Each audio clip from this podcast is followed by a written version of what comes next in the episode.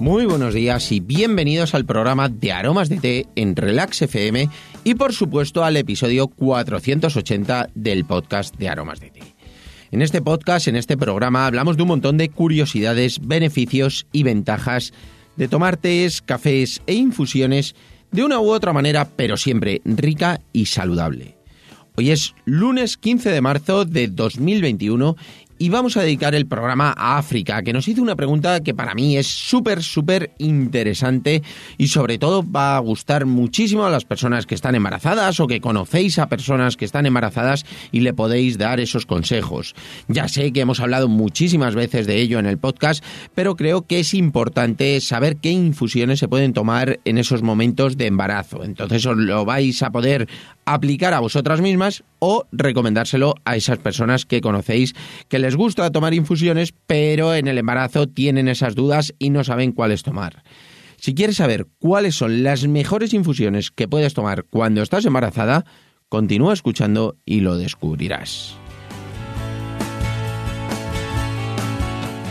No sin antes contaros, como siempre, que estamos aquí gracias a nuestra página web www.aromasdete.com, página donde podrás encontrar más de 300 variedades de tés, cafés e infusiones de una calidad excepcional a precios increíbles.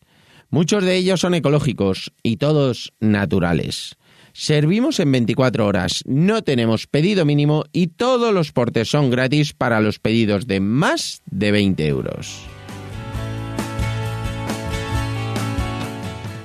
Y ahora sí, vamos derechos al grano. Lo primero que voy a hacer es leer la pregunta que me hizo África. Me la hizo por mail después de una conversación telefónica. Habíamos hablado por teléfono y le remití, por supuesto, al mail para que hiciera la pregunta y se la pudiéramos responder aquí en el podcast. Y me decía, Mario, acabo de estar hablando con usted sobre qué test me recomiendas para el embarazo. Le pido, por favor, me remite información al respecto y que me pueda servir de ayuda.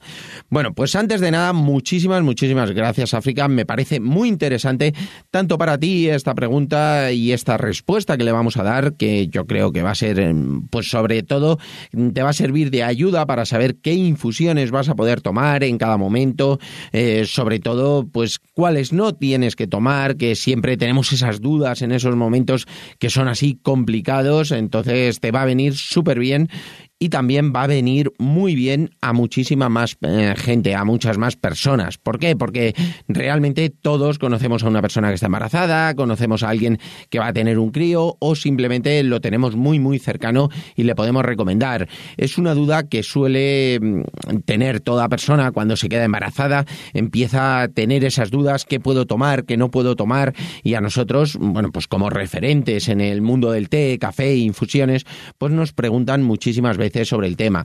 Tenemos varios artículos, alguno ha escrito Noelia, otros podcasts los hemos comentado, los he hecho yo, pero bueno, nunca está de más el recordar, el darle una vueltecita a este tema que es súper interesante y bueno, yo creo que os va a parecer muy, muy chulo y bueno, va a ser sencillo, por supuesto, como ya sabéis, es algo que vamos a tratar, qué infusiones, sobre todo, lo primero que vamos a ver es qué infusiones no se deben tomar mientras está embarazada.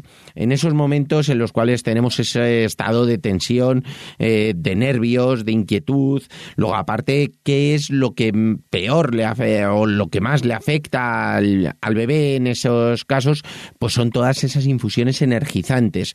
Ya sabéis que siempre nos recomiendan eh, pues dejar el tabaco, dejar el alcohol, tener una dieta saludable, hacer ejercicio, bueno, pues todo ese tipo de cosas ya las sabemos, las sabemos de siempre, pero muchas veces entran las dudas con el tema de las infusiones, que no sabemos qué infusiones podemos tomar, si llevamos mucho tiempo tomando infusiones, no sabemos si algunas nos hacen bien, otras nos hacen mal, entonces lo principal es que tenemos que saber que las infusiones más energizantes son las que tenemos que descartar. ¿Cuáles son esas infusiones más energizantes? Por las que más teína tienen principalmente.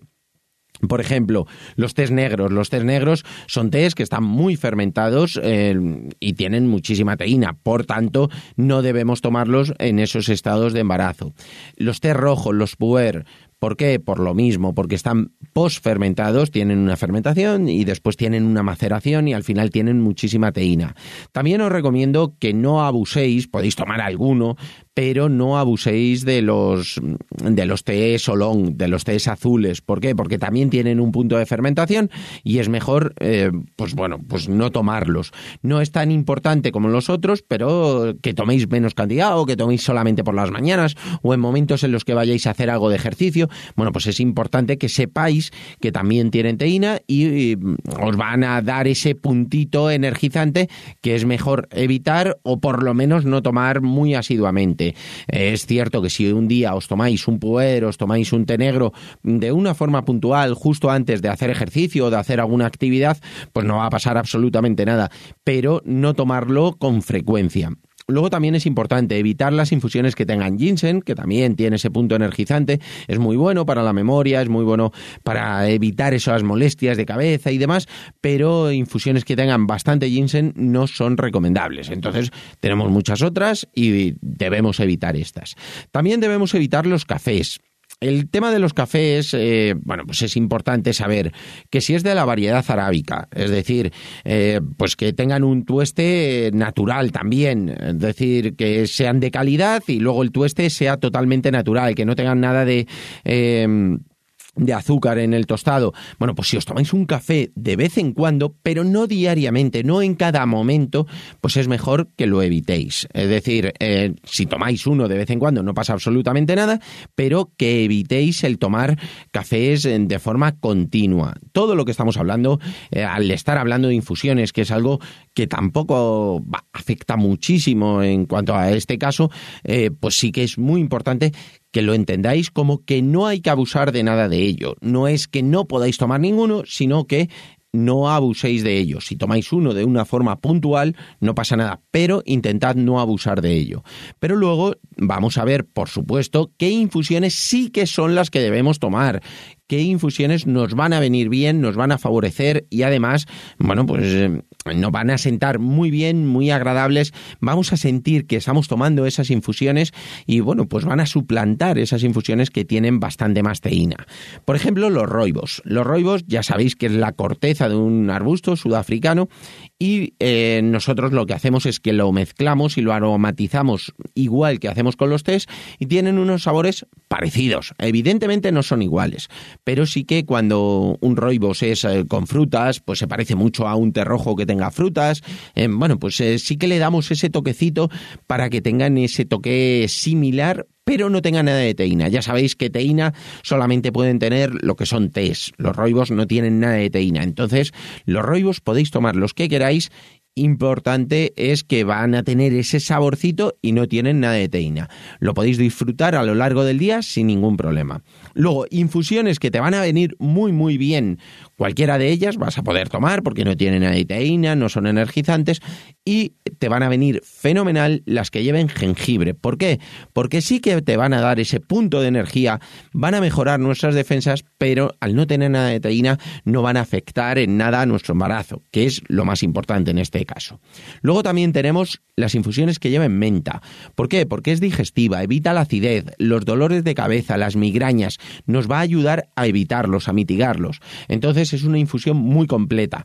¿Qué podéis tomar? Pues infusiones que lleven un poquito de menta, le van a dar ese toquecito, o un roibos que lleve menta, y la verdad es que, bueno, pues la combinación va a ser muy, muy buena y va a estar rico y además os va a venir fenomenal.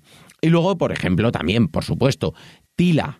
Es una infusión súper relajante. Si os sentís un poquito más nerviosas, más eh, alteradas, os va a venir muy bien. Para tener un buen descanso, una infusioncita de tila os vendrá fenomenal. Manzanilla, por ejemplo. Bueno, pues la manzanilla es un clásico, es digestiva, es relajante, no tiene contraindicaciones. Eh, nadie puede decir nada en contra de la manzanilla. La verdad es que viene fenomenal y, bueno, pues es una infusión que también podéis tomar. En caso de que tengáis eh, un punto de estreñimiento, que muchas veces se da en los embarazos, a lo mejor se habla menos y tal, por el tema de que es estreñimiento, da igual, es algo que ocurre. Podéis tomar las hojas de sen. Las hojas de sen es un laxante de forma totalmente natural y os va a ayudar muchísimo con ese problema. Además, va a tener un carácter digestivo muy, muy importante, pero sobre todo contra el estreñimiento va muy muy bien. Infusiones así de tomillo os van a venir fenomenal. ¿Por qué? Porque van a evitar infecciones, molestias que tengáis en la garganta, en el sistema respiratorio, os van a aclarar la voz. La verdad es que es una infusión que va a evitar, pues, igual que el jengibre, que va a mejorar nuestras defensas, van a evitar que tengamos que tomar otros medicamentos, otras cosas, y bueno, pues os van a ayudar mucho a estar un poquito más fuertes en este, en este caso. Y luego el café, nosotros tenemos un café descafeinado que lo descafeinamos al agua.